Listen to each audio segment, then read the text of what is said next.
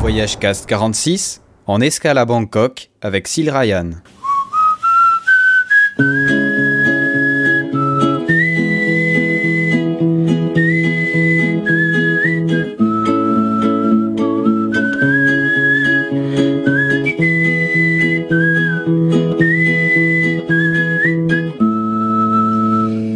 Et bienvenue dans cet épisode 46 de Voyage Cast en escale à Bangkok avec Sil Ryan.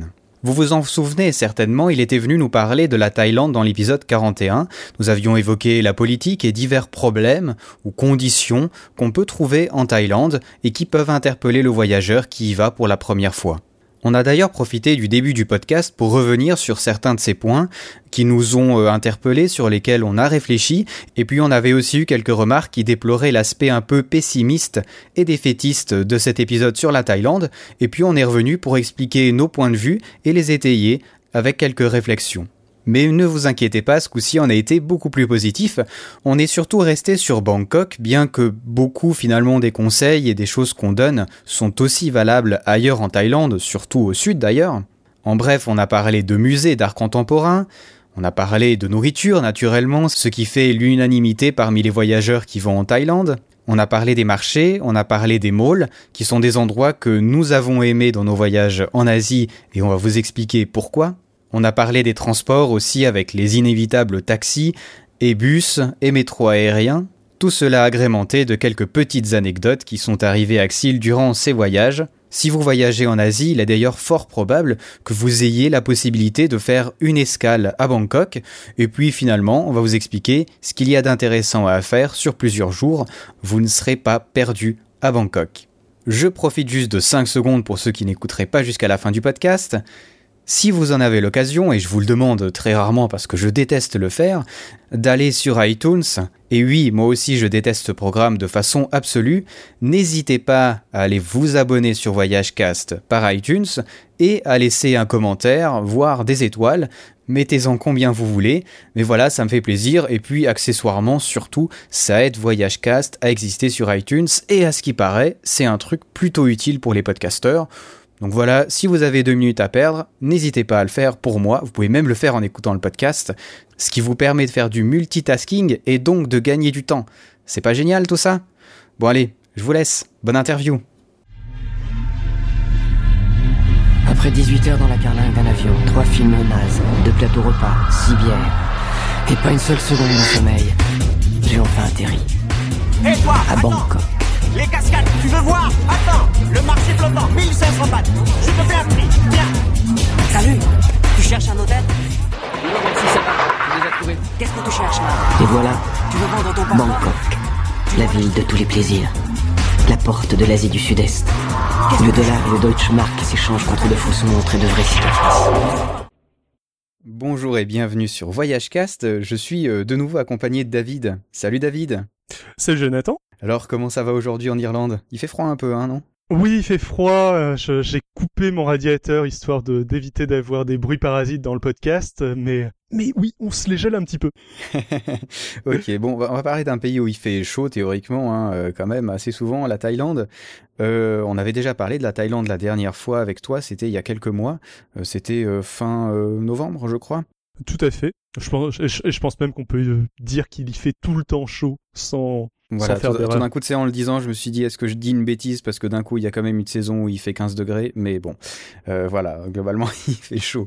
Alors, on va juste revenir sur euh, une ou deux petites remarques qui ont été faites sur le dernier épisode sur la Thaïlande, euh, qui disait qu'on avait été un peu défaitiste et négatif. Alors, j'aimerais juste revenir euh, sur cette critique parce que je suis pas tout à fait d'accord et je trouve qu'au contraire, on a été positif sur certains points et on a été beaucoup trop positif sur d'autres.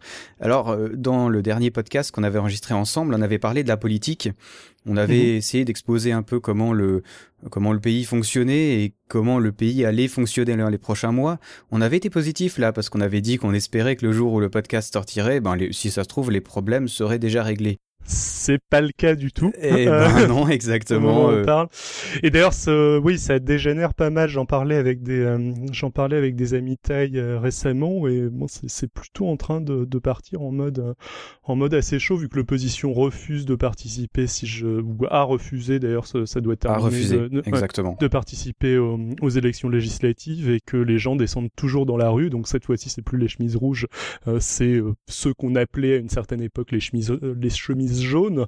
c'est le parti démocrate qui descend pour virer la sœur de Takshin Shinawatra du, pouvoir. Mais c'est toujours la même crise politique qui se poursuit depuis depuis 10-20 ans maintenant et exactement et qui va qui va pas mieux. Hein, là, il y a un article du Monde qui est sorti. Hein, la monnaie, donc le BAT, elle a perdu 18% de sa valeur en 10 mois, ce qui est quand même rarement le cas dans les pays qui vont très bien. Hein, il faut le dire. Donc voilà, juste sur le point de vue politique, je crois qu'on a plutôt été positif parce qu'on a dit qu'on espérait que ça allait mieux et ben la réalité nous donne malheureusement euh, tort pour l'instant. Hein. on espère que ça va mieux après, aller. ça, ça a pas non plus dégénéré dans quelque chose de euh, d'extrêmement violent euh, non plus. Ah non non, c'est c'est vrai. Heureusement, hein, on est on est d'accord. Mais enfin globalement, c'est quand même pas une situation qui est enviable, je pense, de ce point de vue-là. Mais, mais on remarque quand même un truc qui est, qui est assez hallucinant, c'est que là on a un pays qui est en, état de révolution en quelque sorte et le touriste le tourisme continue. Enfin il y a, y a, toujours des gens qui euh, qui vont en, qui, qui, vont visiter la Thaïlande. J'en connais deux qui sont partis il y a, y a quelques jours. Et euh, bon ça le, le système touristique arrive à, à fonctionner en parallèle d'une révolution ce qui ouais, et ce qui est assez étonnant. Et en même temps c'est peut-être un des points de vue positifs du tourisme ici. À mon avis il y aurait pas de tourisme ça se passerait autrement Exactement, c'est un peu ça qui contribue. J'ose euh, dans, mon esprit pourtant qui, je vais le, redire après, qui déteste le tourisme comme il est fait en Thaïlande. Je pense que ça peut agir à quelque part comme tampon justement, euh, et euh, ben espérant que ce tampon reste le plus longtemps possible. Le jour où il y a plus de touristes en Thaïlande, à mon avis, ça se passe autrement. Enfin bref, on va on va passer la politique assez rapidement. On avait parlé de la prostitution. Alors euh, est-ce que c'est négatif ou pas? Moi, globalement, je suis toujours euh, très incertain par rapport à la prostitution et je trouve que dans le meilleur des mondes c'est quelque chose qui ne devrait pas exister hein, il faut être clair c'est quand même des situations un peu compliquées on avait parlé des ladyboys aussi or pour le coup moi je trouvais que c'était plutôt quelque chose de positif hein, parce que on avait quand même parlé que les ladyboys pour euh, l'essentiel pouvaient avoir une vie à peu près normale euh, étaient estimés en tout cas beaucoup mieux qu'en Europe. Hein. Je suis désolé, mm. c'est ils peuvent travailler par exemple je suppose pas forcément à tous les postes, mais en tout cas sans doute beaucoup plus facilement en Thaïlande qu'en Suisse ou qu'en France. Donc pour moi c'est quelque chose de positif. Hein, là, Il y a beaucoup moins de stigmatisation euh, sur ce cet état, ce genre que qu'en Europe. Ouais. Exactement. Puis ensuite, ce week-end, justement, je viens d'un de cours qu'on a fait en France avec euh, la villa du Grand Bivouac, et puis on est revenu sur les cas des femmes girafes. C'est un anthropologue qui nous en a parlé, et euh, ben là, pour le coup, on a été beaucoup trop sympa, je trouve. Parce que nous, on a dit, bon, euh, voilà, c'est des villages fake qui ont été construits il y a, il y a une dizaine, une quinzaine d'années. Euh, bon, c'est pas terrible d'y aller, c'est de toute façon ben, du faux, hein, il faut être clair. Hmm. Et des femmes qui sont un peu obligées de le faire. On avait un petit peu dit aussi que c'était une exploitation de la misère, mais... Ouais, mais enfin, pour, pour, dire, par exemple, il y a, il y a trois villages globalement qui sont qui sont qui ont été créés pour ça. Hein. Il y a un des trois où euh, si vous suivez un petit chemin et que vous passez quelques palissades, il y a à peu près à 500 mètres, un kilomètre, il y a un monstrueux camp de réfugiés. Euh, ben, des réfugiés euh, qui viennent souvent du Myanmar hein, euh, ou des environs. Bon, bref, voilà quoi. Là, on a vraiment le petit zoo humain tout près d'un zoo humain un peu plus dégueulasse. Hmm. Bon, voilà. Enfin, je je sais pas comment on peut voir ça d'un point de vue positif, je trouve. Hein, euh, j'ai un peu de la peine. Bah, j'ai appris un autre truc aussi par l'anthropologue. Il semblerait que euh, que ces femmes girafes, en fait, n'aient pas été une généralité dans ces tribus. Hein. Euh, il semblerait que c'était une petite partie de la population féminine qui était affluée de ces, de ces bracelets, hein, de, ces, de ces ressorts, on peut presque dire, parce que ça ressemble plus à des, à des, à des ressorts qu'à des colliers. Et maintenant, ben, ils en mettent à tout le monde parce que ben, c'est cool et les touristes aiment bien faire les photos. Bon, voilà, euh, on va pas s'apesantir là-dessus, mais je pense qu'il n'y a pas vraiment euh, de bonnes choses à voir euh, hmm. de ce point de vue-là. On avait parlé de l'iconographie hitlérienne aussi. Alors là, bon, c'est est-ce que c'est positif, est-ce que c'est négatif? On a dit que c'était une autre culture et que ben, là-bas ça passait, ici ça passerait pas. Voilà, il y a quelque hmm. chose à ajouter là-dessus, j'en sais rien. Non, ça, enfin, ça me semble moins, ça c'est, ça me semble beaucoup moins grave que ce dont voilà, on de au niveau des, au niveau des femmes des girafes ou au niveau de l'état insurrectionnel du, du pays. Mais voilà. Donc bon, enfin, il me semble qu'on n'a pas été si positif que ça. Il faut peut-être pas le voir d'un point de vue négatif, c'est seulement euh, des différences. Alors en point de vue, comme tu as dit, femme girafe et euh, la politique, euh, j'ai quand même de la peine à le voir d'un point de vue sympa. Et puis j'aimerais revenir sur, et tu vas avoir la dure tâche aujourd'hui, de me faire aimer la Thaïlande. Surtout la Thaïlande dont on parle souvent, Bangkok, Bataya et, toute l'équipe là où ou même Phuket hein, dans l'absolu. Euh, J'explique Pattaya et, Phuket, je risque de pas trop t'en parler parce que je ne connais pas. Voilà, mais j'ai quand même expliqué pourquoi globalement j'aime pas vraiment. C'est parce que la Thaïlande, elle est quand même prise en, en modèle par euh, un grand nombre de pays autour, euh, le Laos, le Cambodge, le Vietnam, les Philippines, ont envie de faire la même chose que la Thaïlande parce qu'effectivement il y a beaucoup de touristes et ça génère de la richesse, hein, c'est clair. Mais pour moi, c'est, enfin, c'est pas le tourisme que j'aurais vraiment euh, envie de voir partout. Aux Philippines, par exemple, on, voit vraiment les villes avancer, c'est hallucinant. Alors ça avance avec les routes, c'est-à-dire plus la route est, est, bien faite, plus les touristes y vont, et plus euh, ça se thaïlandise, tu sais. Donc euh, tu vraiment des, des plages où tu vois qu'il y a de plus en plus de euh, d'hôtels, où il y a de plus en plus de discothèques et de trucs comme ça, et, et, plus la route est compliquée à aller, et puis plus c'est petit village euh, de pêcheurs, tu vois. Et c'est assez hallucinant parce que les gars qui, euh, certains gars qui voyageaient avaient déjà été en Thaïlande, ils arrivaient à un endroit, ils disaient ah tiens ici c'était, euh, c'est comme la Thaïlande il y a 15 ans. Après ils allaient dans un autre endroit, ah tiens ici c'est comme la Thaïlande il y a 20 ans. Ah ici c'est comme la Thaïlande il y a 5 ans. Et c'est si c'est vraiment pour que tous les pays autour ressemblent à la Thaïlande, je sais pas, je, enfin je sais pas, je suis peut-être le seul à trouver ça naze, mais je sais pas, je, euh, je, J'en sais rien, mais l'uniformisation totale est pas pas forcément euh, est, pas quelque chose de positif. Après, faut faut faut pas non plus euh, faut faire le, la différence entre le côté euh, on a envie de garder l'originalité, l'authenticité d'un pays et le il faut le laisser se développer. Voilà. Euh, parce que euh, je veux dire, hein. qu'est-ce qui ressemble plus à une grosse mégalopole asiatique qu'une autre grosse mégalopole asiatique? C'est c'est assez difficile. En même temps, bon, la plupart des populations locales entre vivre dans un état de pauvreté euh, important et euh, passer à une forme de développement qui est qui fait perdre une euh, certaine authenticité euh, au passage, euh, généralement ils hésitent pas, ils hésitent pas forcément. Non, et on ferait la même chose qu'eux. Hein, il faut. Et on ferait la même chose. Ouais. C'est tout à fait normal, mais c'est vrai que c'est. Moi, ce qui m'avait le plus choqué, donc j'ai pas fait, en fait, je, je en Asie, je n'ai fait aucune côte. Euh, c'est-à-dire, je ni j'étais en Indonésie, j'ai pas fait la côte, j'étais en Thaïlande, j'ai pas fait le bord de mer. Euh, si j'ai fait un bord de mer vite fait en Chine, du côté de Canton, mais je pense que c'est pas vraiment un endroit c'est pas un endroit vraiment touristique. Donc les endroits vraiment touristiques, euh, je les connais pas, qui veut uniformiser dont tu parles, je les connais pas trop. Mais par contre, ce qui m'avait beaucoup choqué personnellement, c'est quand j'avais débarqué, quand j'avais été à Angkor encore euh, qui, euh, qui dans ma tête était euh, une espèce de de petit enfin pas de petit de, de grand temple perdu dans la jungle. Ça me donc encore qui est pas en Thaïlande hein, qui est au Cambodge. Ça m'a ça m'a donné l'impression d'être une espèce de enfin j'avais un peu l'impression d'être à Disneyland quoi quand je suis quand je suis arrivé avec des espèces de, de gros hôtels qui s'étaient qui s'étaient construits en, en masse dans le dans la ville d'à côté. Je crois que c'est Siem Rep, euh, j'espère que Exactement, ouais, c'est ça. Et euh, enfin le quelque chose qui pour le coup c'était euh, c'était pas mal dénaturer entre guillemets le tout avec un, un rapport aux touristes qui était qui était assez agressif. Je sais pas si je, je euh, en avais je parlais lors du euh, lors de l'épisode précédent du coup de de donc là pour le coup il y a énormément de street kids. Tu tu m'arrêtes hein, si jamais j'en si avais parlé.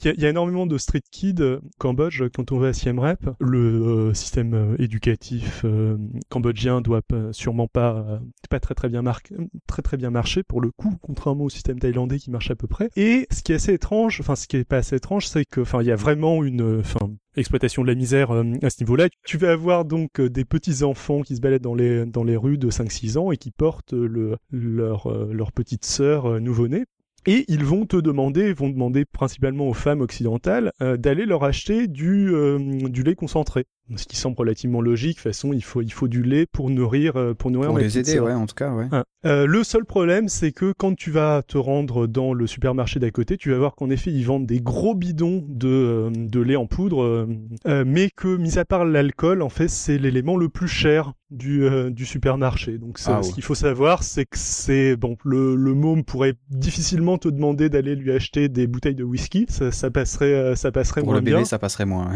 Exactement. Et donc tu as une explo un trafic euh, façon exploitation de exploitation de ses enfants et achat de. Enfin c'est une espèce de taxe. Enfin c'est pas pour nourrir la petite sœur, c'est bah, une exploitation d'enfants pour faire de la mendicité par des réseaux, ce qui est ce qui est l'exploitation de la forme d'exploitation de la misère la plus dégueulasse euh, dégueulasse qui soit. Donc là pour le coup niveau euh, niveau tourisme euh, tourisme peu agréable je et développement intensif et, et rapide, j'ai trouvé que Siem Rep était un très bon exemple ou un très mauvais exemple. Ouais, c'est c'est on en a parlé encore ce week-end justement.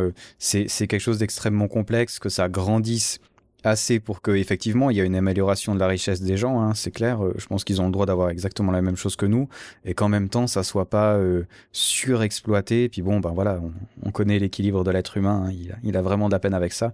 Enfin bon bref on va passer sur le sujet. On aura peut-être l'occasion d'en parler plus longtemps avec euh, avec peut-être des gens qui y connaissent un peu plus. Oui, mais bon bref c'était pour revenir sur le truc. Euh, je pense pas qu'on a été spécialement négatif et je pense que quand même si on regarde avec si on regarde vraiment le, la partie hyper touristique de la Thaïlande avec des yeux relativement neutres. Il n'y a pas tout acheté, loin de là. Mais en même temps, voilà, il y a quand même des choses à dire aussi euh, qui, à mon avis, fonctionnent pas comme ça pourrait fonctionner. Bref, on va parler de Bangkok. Alors on va essayer d'être positif. On va rien dire de mal sur Bangkok. C'est une ville magnifique, géniale. Enfin, ça ressemble à quoi Bangkok? Alors, t'as dit qu'avant, euh, euh, toutes les grandes villes asiatiques se ressemblaient. Alors, du coup, ça ressemble à tout le reste? Bah euh, oui, non, j'ai un petit peu exagéré. C'est euh, c'est quand même un peu moins vertical que euh, le, les grandes agglomérations chinoises ou les grandes agglomérations japonaises.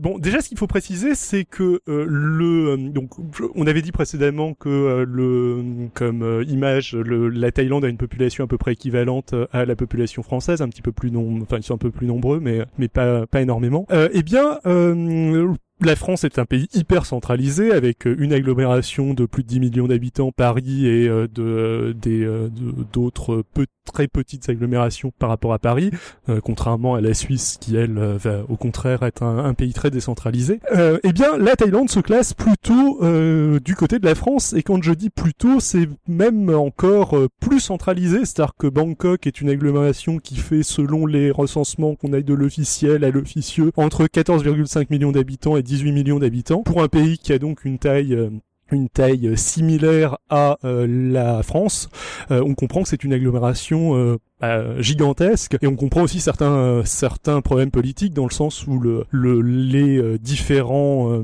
les différentes révolutions contre révolutions c'est un peu Bangkok contre la province. Et bah une capitale de 18 millions d'habitants ça pèse quand même pas mal même si même si ce n'est qu'une ce n'est qu'une ville. Généralement alliée quand même avec une une partie de la province mais bon bref. Alors que dire sur que dire sur Bangkok donc il y a tout un tas de quartiers que vous allez pouvoir que vous allez pouvoir visiter il euh, y a un centre-ville euh, où vous allez retrouver un petit peu comme euh, dans la plupart des gros des grosses agglomérations asiatiques, un certain nombre de malls qui vont être des, des endroits des endroits assez artificiels, mais contrairement à ce que pense euh, la plupart des touristes, euh, des touristes occidentaux, ça vaut quand même le coup de voir, euh, de voir des malls asiatiques, surtout si vous en avez pas vu précédemment, parce que bon, on n'est vraiment pas du tout habitué à ce genre de, à ce genre d'espace en Europe, en tout cas en France. Je, veux dire, à, Paris, nos malls entre guillemets, ça va être les, les galeries Lafayette qui vont, qui vont être des ou les quatre temps. Enfin, on n'en a pas des masses et ça va pas être des, des endroits qui sont si euh, si, recherché que ça. En Asie, ça peut donner des, euh, des espaces assez sympathiques avec généralement des espèces de fontaines euh, qui trônent majestueusement au milieu de, au milieu de l'espace et qui, dont le jet se projette sur plusieurs étages. et des expériences culinaires, mais on en reparlera un petit peu plus tard, qui peuvent être assez sympathiques. Ouais, moi je, je trouve aussi, euh, c'est ce qui est intéressant d'aller dans ces malls. En tout cas, je l'ai vu aux Philippines et je l'avais vu aussi, euh, bon en Inde, c'était pas le cas à l'époque, mais c'est vraiment un endroit intéressant pour voir les interactions entre les gens en fait. Parce qu'il y a vraiment, euh, ben, un, on va dire un peu comme ici euh, dans les grands magasins, des les jeunes qui euh, s'y rencontrent justement pour aller manger ou, ou pour aller, je sais pas, prendre une glace ou boire un verre. T'as les familles qui viennent, c'est t'as as vraiment une population assez hétéroclite vraiment et c'est vraiment sympa de je trouve de, s'arrêter de prendre un verre et puis de, de, regarder tous ces gens qui passent de ces interactions. Je trouve bon j'y passerai pas toutes mes vacances c'est clair mais euh, c'est enfin comme tu dis avant c'est pas euh, si détestable que ça je trouve ce, ce serait dommage euh, je pense de ne pas y passer surtout si jamais Clairement. on n'a pas eu l'occasion de les de l'expérimenter ailleurs et puis en plus il y a aussi un autre avantage qui est, qui est non négligeable c'est que mine de rien c'est climatisé il fait frais et ouais. que ça, ça repose un peu du climat euh, assez euh, humide étouffant, et chaud euh, thaïlandais, un peu un peu étouffant parfois. Et comme tu dis, euh, oui, on voit tout un. C'est l'un des endroits où on observe, on peut voir le plus de. Enfin bon, alors c'est peut-être c'est quand même la, la, plutôt la classe moyenne, mais ou classe moyenne et moyenne supérieure, mais c'est l'un des endroits où on va croiser le plus de tailles. Qui... Enfin, c'est pas du tout des trucs qui sont faits pour les touristes, quoi. Non, non, non, vraiment pas. Euh, c'est Il y en a de tout, euh, de tout type qui ciblent des publics euh, très variés. Ça va des malls euh, consacrés à l'informatique avec, enfin, vous allez trouver que de différents matos, ordinateurs et autres, à des malls qui vont plutôt cibler une population jeune. Moi, je me souviens la dernière fois que j'étais que j'étais allé en, en, Thaïlande. Bon, ça, ça va paraître assez rigolo, mais donc je, assez étrange. J'avais été du côté du du Siem Center de donc de ces malls un petit peu euh, centraux de, Bangkok. Et euh, je m'étais retrouvé au beau milieu d'une convention euh, de fans d'animé japonais thaï. Ah ouais. ça va être génial ça. et c'est une expérience assez euh, bah, euh, étrange et fun à vivre. Tu te retrouves au milieu de taille euh, cosplayé en personnage en personnage de cartoon japonais au milieu de la au milieu de la rue avec un petit concert improvisé. Bon, voilà. ça va être excellent, ouais. Bah, ce que j'avais bien aimé aussi, alors je sais pas si c'est le cas euh, au, au, en Thaïlande aussi, mais aux Philippines, dans, dans les, même dans les grands marchés classes qui sont euh, les Robinsons par exemple aux Philippines, T'as des endroits où tu dirais que tu retombes dans un marché euh, comme dans la rue, tu sais, où t'as des gars qui vendent des portables, mais où tu peux discuter du prix, ou euh... enfin, je trouvais, ouais, c'est vraiment ouais. un mélange de temps en temps de modernité et de, de, de vraiment de, de, de, classique et d'ancestral quoi. C'est très étrange. Enfin, en tout cas je trouve que c'est vraiment intéressant d'y aller il ouais, y a un aspect souk en fait dans les ouais, euh, ouais, dans, le, dans les malls. Euh, c'est tout à fait le cas et c'est en, en, effet particulièrement le cas dans les malls de, de matos informatique bon euh, grosso modo si jamais vous voulez faire vous enfin comme on a parlé de un petit peu de ça vous pourrez facilement faire des affaires d'ailleurs euh, vu que ne serait-ce que par des questions de différence de TVA et de différence de, de prix euh, pour des questions de, euh, de coûts de transport entre le, le matos informatique que vous allez acheter en Europe et en, et en Asie. Euh, et il y a un marché de l'occasion qui est assez développé, donc ça, ça peut ouais. en effet être une expérience rigolote et relativement lucrative de ouais, et puis c'est marrant c'est quand, quand même ouais. dans ces endroits là que tu peux acheter le, le meilleur iPhone au monde alors attention gros troll l'iPhone avec Android dessus. Mmh. je, je, sais, je sais, je sais, je, je suis plutôt un Apple fan. Moi, j'ai une, je, je, pour le coup, donc on n'est pas d'accord, mais j'ai eu. Non, une... j'aime pas Android, mais c'est juste, c'est tellement drôle. j'ai eu une euh, une expérience du genre qui était assez drôle, mais pour le coup en Chine, où euh, à l'époque il n'y avait pas encore d'iPhone, mais où je, je cherchais à, à, acheter un iPod dans un mall, et je, je discute avec la vendeuse, et la vendeuse me, pr me présente une euh, un truc qui est de manière évidente une contrefaçon avec une pomme euh, vaguement dessinée dessus. Et je lui dis non je, veux un vrai un vrai iPod. Et en fait on s'est on s'est limite engueulé et la, la discussion a duré longtemps. Puis au bout d'un moment je me suis rendu compte qu'on fait pour elle le iPod c'était un mot générique pour euh, désigner des lecteurs MP3 que le, ouais. la notion de vrai iPod euh, était euh, quelque chose qu'elle ne comprenait juste pas. Donc d'ailleurs au passage, faut pas euh, quand vous voulez acheter quelque chose qui n'est pas une contrefaçon, faut pas forcément vous vexer quand on vous présente avec euh, insistance une contrefaçon. Euh, c'est le je, je, me souviens à un moment donné, j'avais hésité à acheter un Cats Beat by Dr Dr Dre le, les espèces de, de casques super chers en occident et pareil dans un mall le, le mec m'a fait écouter vous le voulez vrai comment? Celui-là, il est très faux, donc il est pas cher du tout. Celui-là, il est un petit peu plus vrai. L'autre, il est un petit peu plus vrai encore. Donc il y a, y a, une espèce de notion de, de qualité de la contrefaçon qui, est, qui, est, qui est tout à fait consciente et euh, bon faut le faut le savoir et faut pas forcément se vexer c'est pas forcément une insulte de vous présenter quelque chose de faux alors que vous cherchez quelque chose de, de, quelque chose plus de ou moins vrai, ouais, mais c'est très drôle. Franchement c'est vraiment très drôle et rien que pour ça ça vaut la peine quoi te, te mettre à Mm. discuter de ça avec les gens et tout. Franchement c'est cool quoi. c'est clair. Bon alors ok Maul alors on a dit bon c'est rigolo d'y aller euh, allez-y. Maul, Maul, on a dit alors un autre truc euh, qu'on va fortement vous conseiller de faire alors, qui est qui est sur tous les guides sur lequel je suis un petit, un petit peu moins enthousiaste, euh, c'est euh, le euh, euh, les quartiers chinois et indiens de Bangkok. Alors le quartier le quartier chinois, c'est simple si jamais vous voulez manger de la bouffe chinoise, euh, ce qui est, qui est très bon, si vous aimez la bouffe chinoise ou si vous voulez découvrir la bouffe chinoise, vous avez vous n'avez jamais été en Chine, euh, mais que vous allez à Bangkok, bah c'est génial, allez dans le quartier chinois pour manger de la, de la bonne bouffe chinoise. Le quartier indien, je suis plus dubitatif. Euh, il est juste à côté et j'y suis allé plusieurs fois. J'avoue que j'ai pas trop trop compris l'intérêt. En fait, c'est un, un quartier où vous pourrez acheter de, des étoffes, des tissus en gros. Euh, donc, si jamais vous êtes couturier, j'imagine que ça peut vous intéresser. Si, si jamais vous avez décidé de, de refaire votre descente de lit, euh, euh, pareil, non, mais enfin, bon, c'est quelque chose d'assez sympa à voir une fois. Parce que peut-être il y a aussi cet aspect un peu, euh, un peu souk, mais mais bon, en même temps, euh, enfin, je 4 mètres de, enfin pas 4 mètres, euh, 50 mètres de, de ruban, de de je ne sais trop quoi. Enfin, bon, ça a assez un peu pratique pour moi à rapporter comme euh, comme souvenir. Ah, tiens Euh, maman du je t'ai apporté je- un truc allez 50 mètres de tissu ouais ça, ça peut être sympa hein, je- si elle aime coudre Tout à fait. Moi, ça m'a ça m'a juste coûté. euh, le, le tissu m'a coûté 10 euros. Bon, le le supplément de bagage 250. ouais c'est un peu ça mais tu peux manger indien au moins peut-être ou euh. Eh bien, justement, j'ai même pas vu tant de restaurants indiens que ça. Alors, c'est peut-être moi qui, les- qui ne les ai pas trouvés.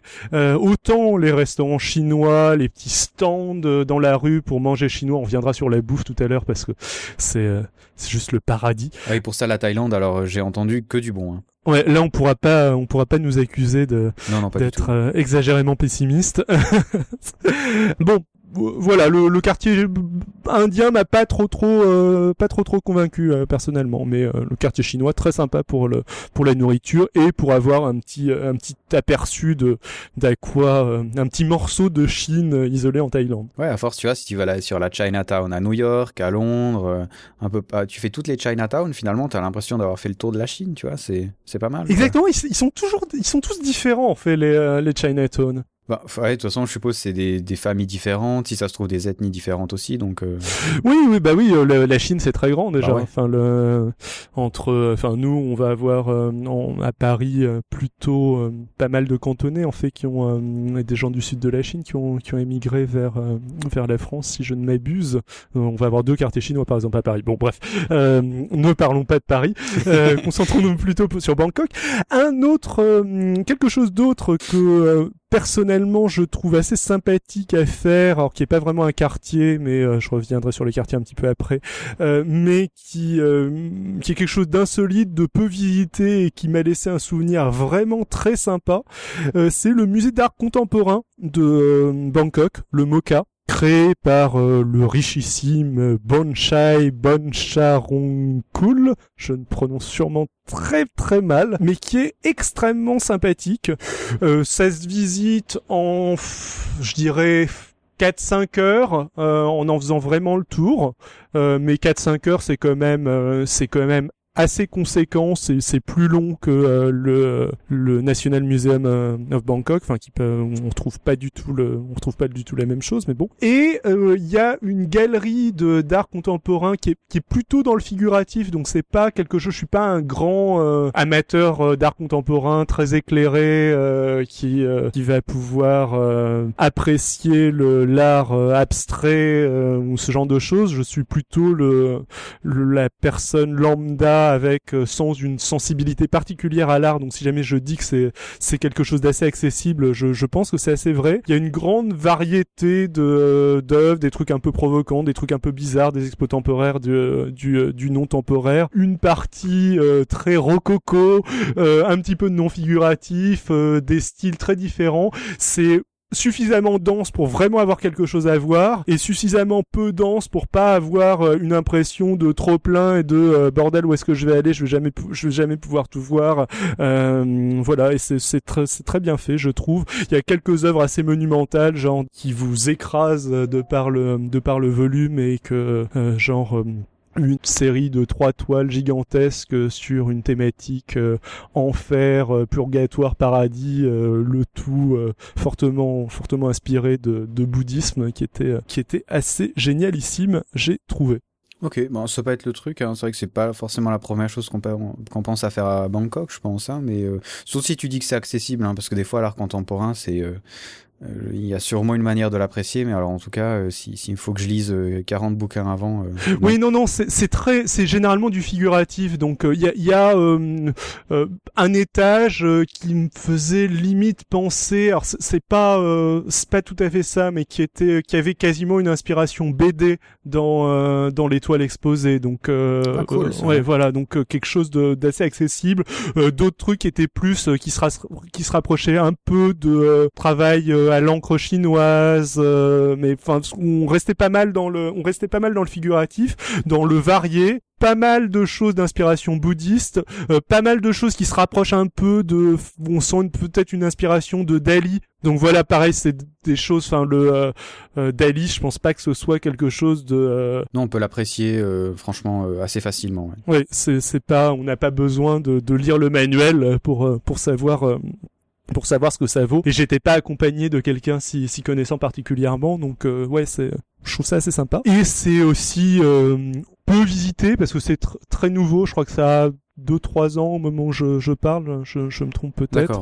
Euh, donc c'est euh, le, on le visite calmement, paisiblement. Euh, je pense n'avoir vu aucun touriste dans le musée quand j'y suis allé. C'était euh, c'était que des tailles et pas en nombre démesuré. Donc c'est c'est vraiment super agréable à visiter. Ok, ben, intéressant. Bon truc alors.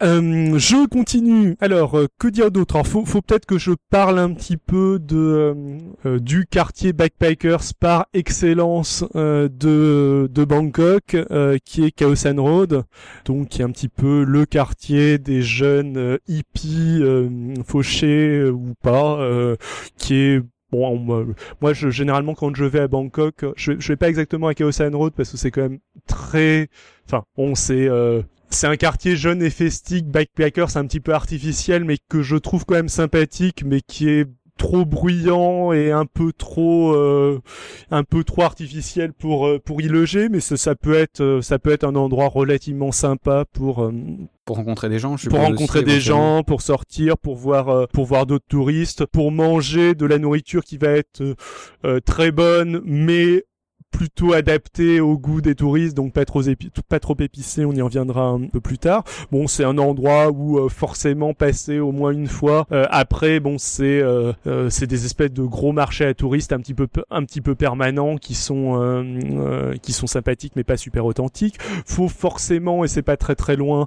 c'est d'ailleurs l'une des raisons pour lesquelles pas mal de gens descendent du côté de Kaosan Road. Je, je, je, je, je, dire un petit mot quand même de où à mon avis se loger un petit peu plus tard. C'est euh, faut aussi forcément aller au Palais du Roi qui est gigantissime, au Wat Pho, euh, à la Golden Mountain. Donc tout ça c'est euh, des lieux archi touristiques de, de Bangkok que vous ne pourrez pas que vous ne pourrez pas louper.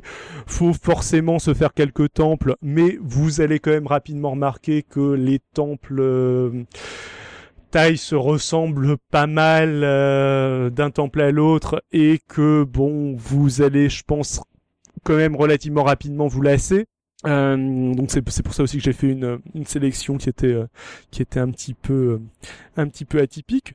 je vous conseille aussi dans les lieux un petit peu moins atypique, mais pas forcément si évident que ça à visiter, enfin que euh, tout le monde ne va pas visiter, d'aller au moins une fois euh, à Moshit, qui est euh, le gros marché qui a lieu en fait tous les jours, mais qui est plus touristique le week-end, vu que c'est le, le jour où euh, il y a le plus de touristes. Non, pas, pas que. Euh, c'est surtout le jour. En fait, le, le marché est différent. Euh, chaque jour, je crois qu'il y a une journée de la semaine où ça doit être un marché aux pierres, une journée de la semaine où ça doit être un marché aux fleurs, et une journée de la semaine où c'est un marché aux vêtements.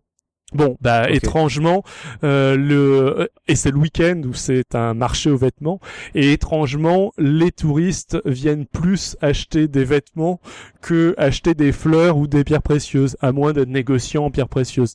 Ouais, mais, mais, du coup, c'est intéressant à visiter quand même, je pense. Euh. Ça peut être intéressant à visiter euh, en dehors de, en dehors, ouais, de ce, de ce moment vraiment dédié aux vêtements.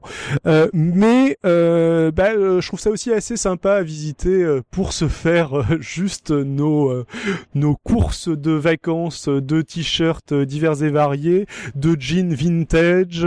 Il y a tout un tas de de tout un tas de vêtements un petit peu d'occasion façon ça ça fait un petit peu penser à ce qu'on peut retrouver sur les puces. Il y a des designs de t-shirts plus ou moins rigolos. Il y a des choses un petit peu plus classe, euh, parfois des, euh, quelques vêtements, euh, peut-être pas des vêtements de costume, mais quelques vêtements un petit peu un petit peu plus recherchés. Il y a aussi, comme d'hab et comme partout en Thaïlande, de la bouffe très sympathique dans le coin, dans le coin à manger. Et je pense que c'est un c'est un passage à mon sens euh, indispensable quand on passe à Bangkok. En fait, à chaque fois que je passe à Bangkok, je fais mes courses de fringues et bah euh, disons que là-bas sur ce marché, vous allez retrouver des euh, des t-shirts qui vont coûter dans les 100 150 bahts, 200 bahts, 200 bahts maximum, ça dépend aussi comment vous négociez. si vous négociez ce qui est Bon, vraiment pas cher, euh, donc 100 euh, bahts, euh, ça fait 2,50€ le t-shirt, 200 bahts, ouais, ça fait 5 euros. Alors personnellement, donc il y a beaucoup de touristes qui négocient de manière de manière hardcore sur ce genre de sur ce genre de marché. faut savoir qu'en négociant, vous allez gagner généralement entre 20 et 30, vous allez pouvoir faire baisser le prix de 20 à 30%, je pense, peut-être au mieux du mieux 50%. Donc au mieux du mieux, vous allez économiser des sommes qui vont tourner autour de 2-3 euros le, le t-shirt, enfin qui vont tourner autour de 2-3 euros si jamais euh, vraiment euh, le, la personne vous proposait le t-shirt à 5 euros et que vous réussissez à l'obtenir à 2,50 euros, ce qui serait vraiment l'économie maximum, je pense, que vous pouvez réaliser. Moi, perso, euh, j'ai plus ou moins arrêté de négocier parce que je pars du principe que je suis un touriste, je fais je fais marcher l'économie locale. Euh, je j'évite justement de donner à des euh, enfin je vais pas donner à des street kids pour des euh, pour des raisons éthiques, je vais pas euh, particulièrement donné à des mendiants, mais bon, des vendeurs de t-shirts, euh, je trouve pas ça nécessaire de négocier 50 de négocier 50 centimes euh, à tout prix pour euh, vu qu'on n'est pas dans un pays où naturellement enfin naturellement il il y a une certaine négociation, mais on n'est on n'est pas en, en Afrique du Nord où euh, le, la négociation fait partie de la vente. Euh, D'accord, c'est spécial ce que tu me dis là, parce que alors aux Philippines c'est c'est pire. Hein. Euh, aux Philippines, tu peux ils peuvent te proposer quatre ou cinq fois le prix facilement, tu vois, parce qu'il y a relativement peu de touristes et un certain nombre ne, ne négocient pas justement. Alors quand on me propose cinq fois le prix, ça oui ça m'énerve quand même un peu de de payer cinq fois le prix, tu vois. Ouais, ça dépend où aussi, hein, euh, parce que ça, c'est vrai à Moshit, euh, c'est vrai dans des boutiques qui vont pas être hyper touristiques. Euh, personnellement, j'achète rien à Kaosan Road par exemple. Là, ça m'étonnerait pas qu'on vous propose quelque chose pour quatre fois le prix. Ouais, justement, là, ça vaut la peine, tu vois. de. Oui, ou faut pas acheter là parce que. Oui, faut pas acheter là. c'est c'est un petit peu. donc ça dépend où vous allez. Si vous êtes vraiment dans un endroit hyper touristique, bon, négocier.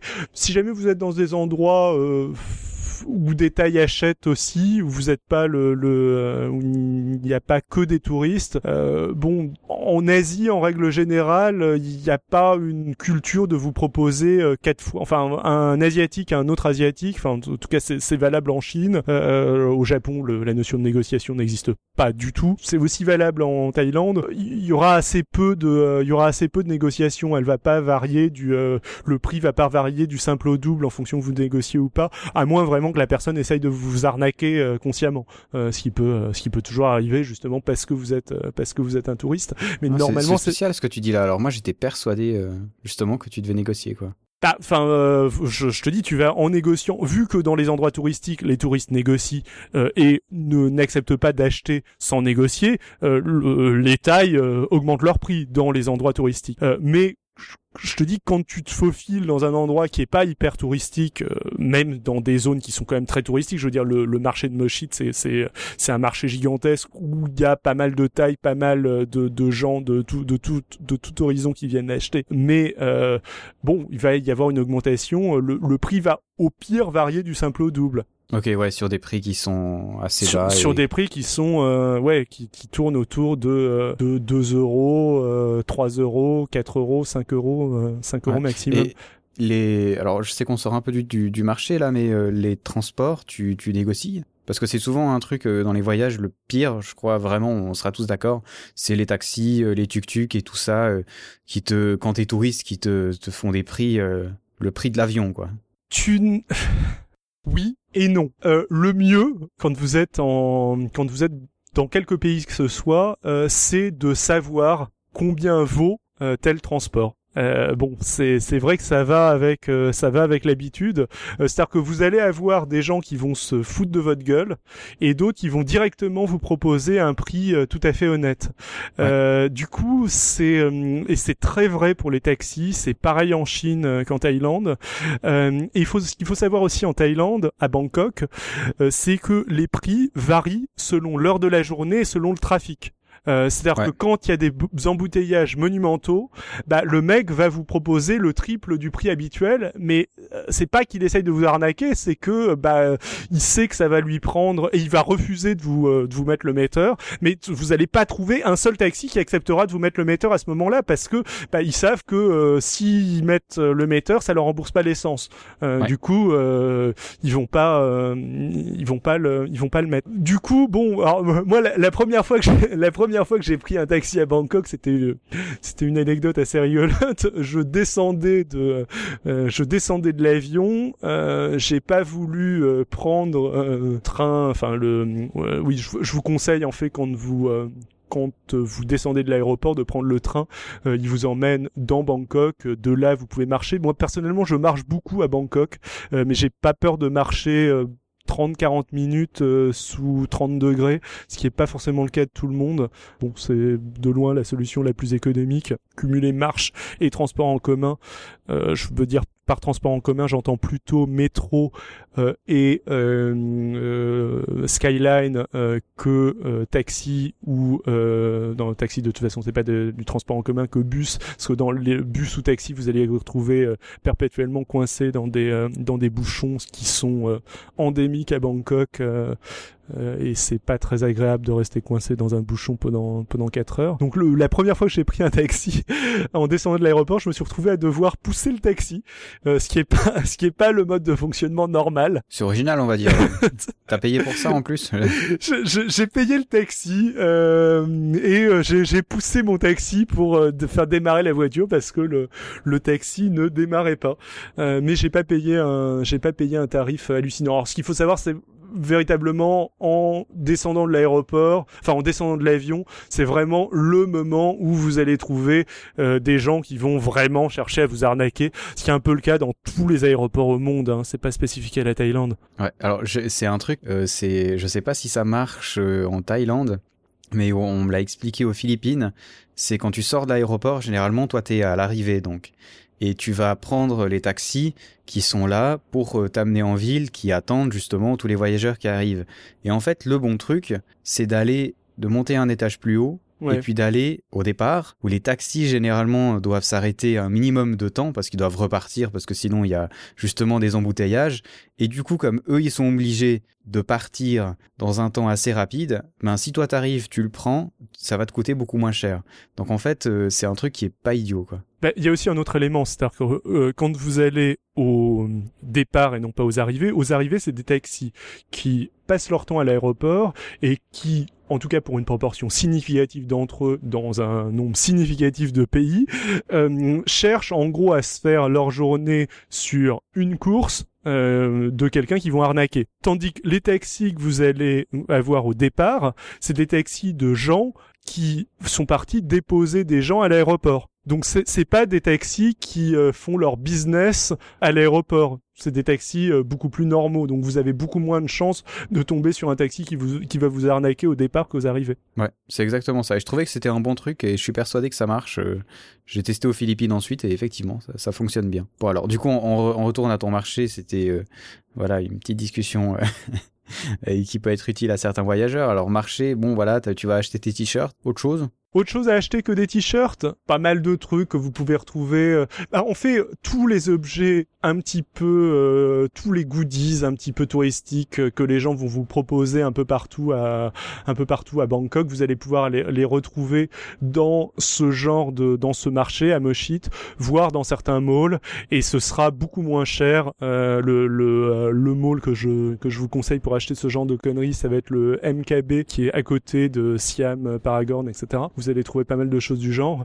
Et ça va être beaucoup moins cher dans des malls ou à Moshit que euh, dans les quartiers euh, touristiques euh, type Sukhumvit ou ou Kaosan Road. Alors Sukhumvit étant le l'autre quartier que moi je trouve pour le coup carrément assez peu agréable parce que c'est un quartier où il y a des gros hôtels, en gros une clientèle de touristes qui est plus âgée et plus riche, donc qui se déplace essentiellement en taxi.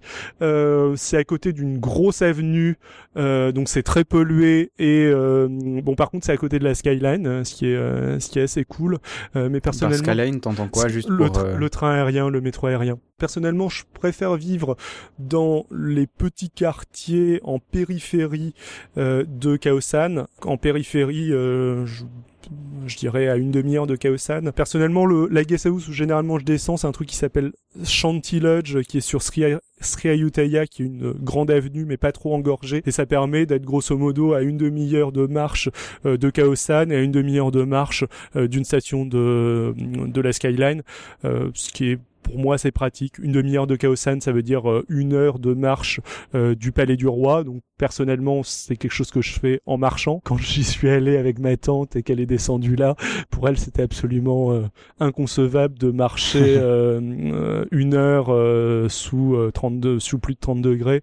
donc donc pour elle c'était taxi ou, tuk-tuk. Mais bon, c'est c'est relativement bien situé, un petit peu excentré. C'est un petit coin où il y a il y a deux trois guest house. C'est juste à côté d'une université et ça vous permet aussi d'avoir des petits stands de bouffe euh, juste à côté de, de cette université qui sont pour le coup destinés à des étudiants taille et pas à des touristes euh, du, du tout il y a un petit marché qui va qui va avec euh, avec l'université. Et ça je trouve ça très très sympathique.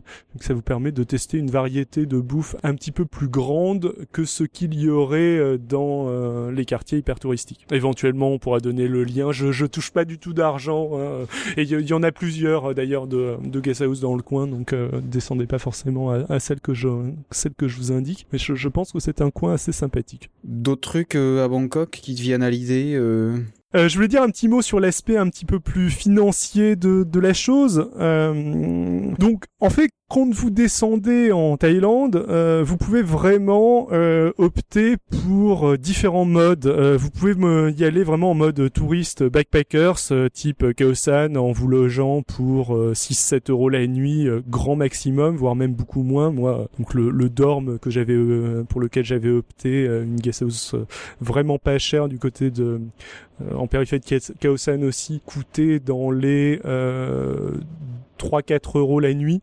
euh, si vous accepté de, de, dormir dans un dorm. Donc vous, vous, pouvez vraiment vous loger pour euh, pour que dalle à Bangkok. Les prix sont moins élevés en province euh, que sont encore moins élevés en province en province qu'à Bangkok. Néanmoins, faut signaler aussi qu'il est hyper simple de dépenser beaucoup en Thaïlande. Euh, J'ai un couple d'amis qui est parti relativement récemment, qui est descendu dans des hôtels, euh, des hôtels quoi, pas, pas dans des guest house. Et euh, pour eux, le coût de la vie en Thaïlande était similaire au, au coût de la vie en France. Euh, ce qui est. Mais, euh, pourquoi il, il, faisait comment? Bah, il descendait dans des hôtels, pas dans des guest house. On peut trouver des, des hôtels relativement chers. Et il mangeait euh, fréquemment dans des restaurants relativement huppés qu'on peut trouver euh, qu'on peut trouver là-bas, qui sont, on va revenir sur la bouffe un petit peu plus loin, mais euh, qui peuvent aussi être être intéressants.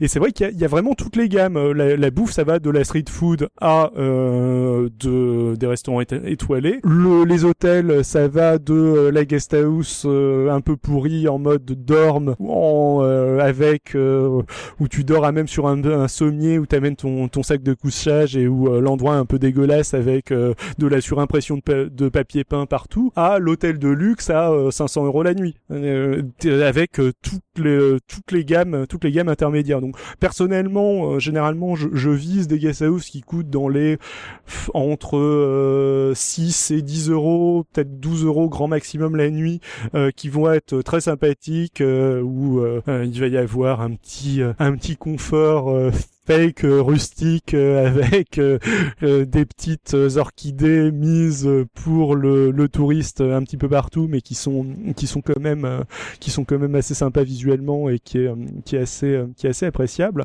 Mais vraiment on peut se on peut se loger pour pour ce qu'on veut. Donc choisissez votre budget et et allez-y et faites, faites en fonction. C'est l'illusion de ces pays-là. Il y, a, y, a, la même chose aux Philippines en fait, où il y a une différence, c'est vrai. Quand tu vois le prix des hôtels en Suisse, c'est clair qu'il y a une grande différence avec les hôtels aux Philippines au point de vue du prix. Mais enfin, c'est quand même de l'argent, quoi. Et euh, sur un mois, euh, c'est comme tu dis, tu peux vite dépenser beaucoup plus que tu le penses, quoi. Mm. Euh, sans compter les trajets encore des fois. alors je sais pas si c'est le cas en Thaïlande, mais certains trajets aux Philippines, c'est quand même ça peut être cher, quoi. Oui, le, tu peux dépenser pas mal d'argent dans les trajets si tu, euh, si tu te déplaces exclusivement en taxi. Ben, c'est ça. Et souvent, c'est quand même le truc euh, le plus simple que tu fais. Tu vois, t'es dans la rue, tu dis ah non, j'ai pas envie de. Alors, euh, petit truc, les tuk-tuk, enfin pour le coup, faut vraiment négocier. Euh, et souvent, euh, si jamais vous prenez des tuk-tuk, ça va souvent vous revenir plus cher que de que de prendre un taxi si vous euh, si vous ah négociez pas. donc, enfin le, le taxi, enfin si vous n'êtes pas dans une dans un mode négociation, le taxi est beaucoup plus safe que le le taximéteur est beaucoup plus safe le tuk-tuk. Euh, et bon, les, les tuk-tuk, vous trouvez plus souvent, enfin, vous aurez plus souvent des expériences un petit peu marrantes euh, et un petit peu. Euh, ah oui, c'est épique des fois. Avec les tuk-tuk que le qu'avec. Ah sinon, le truc qui est vraiment pas cher, mais qui est vraiment flippant, c'est le taxi moto. Ah oui, oui, ça j'ai alors ouais, j'ai pas fait aux Philippines, mais j'ai fait en Afrique, ouais. Bon, ça, ouais. Effectivement, comme t'as dit, ça peut être flippant quand même, hein, parce qu'ils ils vont comme des tarés. Hein. et ouais, c'est les seuls à se déplacer efficacement pendant les embouteillages en fait. Donc euh, moi j'ai testé? Ouais, je les ai pris deux trois fois. Alors c'est pas le truc sur lequel j'ai eu le plus peur. Euh, le truc sur lequel j'ai eu le plus peur, c'était euh, tu m'arrêtes si je t'ai raconté cette anecdote mais je ne pense pas. c'était avec un, un taxi taxi qui était un, un vieux monsieur un peu édenté qui parlait pas un mot d'anglais, qui, qui, avait l'air d'être sous substance illicite. on, on arrive avec mon pote, on lui indique l'endroit où on voulait aller et le mec commence à aller vraiment très vite. Euh, enfin, on était le soir tard euh, dans, dans Bangkok et il y, avait pas tant que ça d'embouteillage. on rentrait à notre à notre guest house, euh, enfin pas notre guest house, en fait, on, bon bref, on vivait chez quelqu'un et on rentrait de Khao San Road, donc on devait traverser Bangkok. Et le mec commence à à rouler assez vite et à pousser des petits cris genre yepa, ya, ya. Et mon pote fait une connerie, il enchaîne de manière, je ne sais pas, plus ou moins parodique, euh, il lance un petit yep pas aussi. Et alors là, c'était parti. C'est-à-dire le mec est, passé en mode, euh, en mode euh, vraiment complètement déluré. et c'était la première fois que je, je suis monté dans une voiture qui a fait des drifts, si tu veux, dans les virages.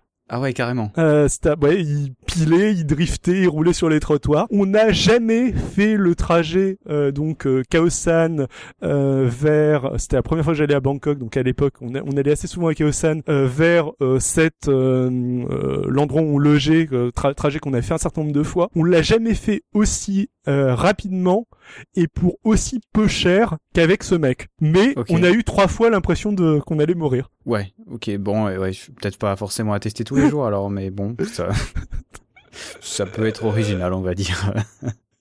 ok. Euh, bon, d'accord. Alors, du coup, je me souviens plus où on était. Désolé, ce qu'on je, était je- en train de regarder, ce qu'on était On en était train en train de parler- sur Bangkok. On est en train de parler du coût de la vie. Euh, Ah oui, c'est je- vrai. Je vais continuer un petit peu euh, rapidement sur le sur le coût de la vie. Bon, ce qui, ce qui est aussi assez étrange, c'est que vous allez bon, Bangkok est, est une ville qui est super multiculturelle, ce qui est ce qui est assez cool.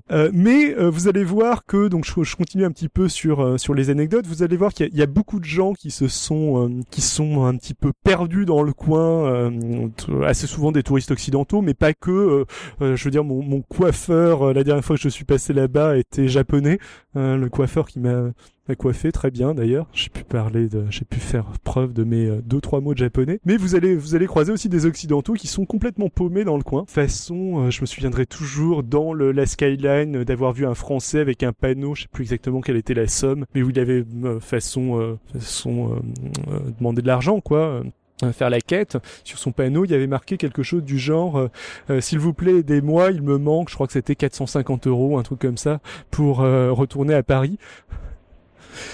et euh, voilà le mec ouais. euh, le mec faisait la quête comme ça je, je le- quand, la fois où je suis descendu dans une guest house vraiment cheap euh, celle qui était à, à 4 euros euh, ou 3-4 euros qui était en mode dorm euh, j'ai croisé des gens un petit peu space du genre un mec qui se baladait en pagne et dont le, le boulot sur place était de récupérer les objets les bibelots vendus aux touristes que je sais pas ceux-ci abandonnés je ne sais où qui étaient cassés il les, il les récupérait il les réparait et il les revendait à des tailles qui les revendait à des touristes Ok, donc il était vraiment au bout de la chaîne de fabrication. exactement euh, tout, à, tout, euh, tout à fait Euh, Ok, c'est c'est- ouais, c'est ouais, c'est un peu chelou, mais c'est, enfin, t'as su pourquoi? C'est des, c'est des gars qui sont restés trop longtemps, qui avaient plus d'argent. euh, c'est déjà qui- c'est des gens qui sont arrivés en mode euh, avec un petit pécule euh, au début et euh, qui l'ont euh, assez rapidement euh, dépensé et qui sont restés sur place euh, en mode je vais trouver quelque chose à faire mais le, le souci c'est que autant quand vous êtes expat euh, en Chine euh, ou euh, en Corée ou euh, dans pas mal de pays quand vous êtes un expat occidental qui parlait qui parlait anglais vous allez pouvoir facilement pouvoir au minimum donner des cours de langue et euh, euh, réussir à vous faire euh, suffisamment d'argent pour vivre euh, relativement décemment quoi. Autant en, Thaïlande ce que ce que m'expliquaient ces gens c'est qu'ils se faisaient genre euh, 1,50€, 2 euros par heure de, de cours, ce qui est euh, bon, euh, ce qui est peanuts. Alors le coût de la vie en Thaïlande est moins cher, mais euh, Mais c'est quand même pas assez pour euh, survivre euh, comme bah, c'est assez pour survivre, mais c'est euh, Mais c'est vraiment de la survie. oui voilà. ouais. Il n'y a pas une demande euh, forte euh, de profs d'anglais euh, occidental en Thaïlande, occidentaux en je c'est, enfin, il y en a beaucoup aussi. Oui, oui, il y en a beaucoup. C'est pour ça qu'il n'y a, pas une demande forte. Ok, bon alors euh, ouais, euh, faire attention quand même avec l'argent, donc euh, ça part, euh, bah oui, ça part forcément moins vite qu'ici, mais ça part quand même quoi. Oui, faut faut pas faut pas partir du principe que ouais j'arrive avec euh, 2000 euros en Thaïlande, c'est bon, je vais refaire ma vie ici et, rester ad vitam aeternam. Ça marche pas. Alors je sais pas si, si vous vous rappelez les auditeurs, mais on avait parlé de l'Australie et on avait discuté du même problème avec Nicolas, sauf erreur, Mhm. euh, qui était venu nous parler d'Australie. Euh, il gère un des plus grands forums euh, sur Internet, justement des gens qui vont en Australie, tu sais, avec le pass, une année ou deux ans pour, pour y travailler. Et il disait la même chose, il y a beaucoup de gens qui partent avec justement 2-3 000 dollars en se disant bon ça va, c'est l'Australie, on trouve du boulot facilement, et qui se retrouvent après dans la dèche, hein, parce que, bon alors l'Australie pour le coup, il y a besoin de plus d'argent qu'en Thaïlande en plus, mais euh, ben ouais, c'est l'argent pousse pas chez nous et il pousse pas euh, dans les autres pays non plus quoi. Je, je- je pense que ça peut être une expérience vraiment très sympa la Thaïlande, mais et je ça a été pour moi une expérience vraiment très sympa, même si j'y suis euh, bon, euh, j'ai fait euh, au total à peu près deux mois en Thaïlande. J'ai pas non plus fait une, une durée euh, une durée colossale, mais je pense que euh, faut vraiment y aller en se disant ok, j'y vais à telle date, je repars à telle autre date, à moins vraiment d'avoir quelque chose de spécial à y faire, façon vous êtes vous êtes expatrié avec un statut d'expat par une grosse boîte ou vous allez faire de l'humanitaire à long terme en Thaïlande ou vous êtes prof en université et euh, vous- allez devenir euh, prof en université en Thaïlande. Mais à moins d'avoir vraiment une raison d'y aller, euh, faut faut pas se dire euh, ok j'y vais un peu les mains dans les poches euh, et euh, je, je trouverai bien quelque chose parce que vous ne trouverez rien. Intéressant. Quelque chose d'autre à dire sur le coût de la vie? Hum, non, non, c'est à peu près tout. Euh, par contre, on peut, on peut enchaîner sur un autre avantage de cet aspect multiculturel et du fait que pas mal de personnes se soient paumées là-bas. C'est que du coup, pour enchaîner sur la bouffe, Ah. cet aspect multiculturel fait qu'en Thaïlande, vous trouvez absolument n'importe quel type de bouffe. Ah, alors est-ce que tu as trouvé de la fondue au fromage moitié-moitié là-bas? Alors, j'ai pas trouvé euh, de euh, restaurant suisse. Euh, mais Bon, ben je, voilà, je- ce que je vais faire de ma vie. euh, et pourtant j'étais en mode, euh, j'étais- je cherchais pas mal de fromage euh, la première fois que je suis allé en Thaïlande vu que je vivais en Chine et euh, donc c'était un peu le paradis pour moi parce que dans les euh, quand vous allez arriver dans les dans les malls thaïlandais, bah, vous, vous trouvez des sélections de fromages français euh, sans trop de soucis alors que c'est absolument introuvable en Chine et de euh, de qualité. Mais j'ai pas trouvé de euh, j'ai j'ai pas trouvé de de restaurant savoyard. Mais ça ne m'étonnerait pas que ça existe. Tu trouves euh, sans problème euh, des crêperies, des euh, restaurants italiens. Je veux dire, j'a- j'avais beaucoup moins de difficultés à trouver une bonne pizza italienne avec une plate fine, pas euh, des espèces de trucs euh, à l'américaine, que en, Thaïlande qu'en Irlande. En Irlande, c'est c'est assez difficile pour moi à Limerick de trouver de trouver un restaurant italien correct. Que dire euh, Je, il y avait de la bouffe. je pense que c'était la première fois que je bouffais de la, un, un restaurant spécialisé dans la bouffe israélienne. J'avais, tu vas trouver euh, de la bouffe mexicaine, tu vas trouver euh, absolument toutes les euh, euh, toutes les spécialités que tu veux trouver justement parce que une bonne partie de ces gens qui cherchent à s'expatrier à tout prix euh, à tout prix en Thaïlande se retrouvent coincés et euh, se disent bon bah je vais faire ce que je fais ce que je sais à peu près faire à savoir ouvrir un restaurant de ma nationalité et bon, vu que ça, ça arrive à marcher à peu près. Euh, donc ça, c'est mine de rien un avantage non négligeable. C'est-à-dire, si jamais vous êtes très difficile niveau bouffe, euh, vous devriez pouvoir manger comme à la maison en Thaïlande. Ou si jamais vous avez envie de- d'expérimenter plein de bouffes variées, bah, vous pourrez en trouver euh, de, plein de types différents en Thaïlande. Mais il faut aussi, euh, faut aussi préciser que, euh, enfin, faut aussi un petit peu parler de euh, de la nourriture thaï, qui est extrêmement bonne. Un des autres éléments qui peuvent faire plaisir à des touristes occidentaux, c'est que c'est l'une des rares cuisines asiatiques à inclure une certaine variété de mini plats sucrés se rapprochant assez de nos desserts occidentaux. Ah ouais. Euh, ouais, alors je pense entre autres euh, à un plat qui est euh, qui est assez typiquement thaï et que les, les thaïs pour le coup, bon, que vous allez trouver aussi sans problème dans les dans les lieux touristiques, mais c'est pas euh, c'est pas originellement destiné aux touristes. Ça va être la mangue au riz gluant et au lait concentré sucré. Ok. Ça c'est super bon. Alors ça, ça, ça a peut-être pas l'air comme ça, mais c'est Bon, la mangue, c'est bon aussi, c'est c'est bien sucré, c'est bon, ouais, ouais.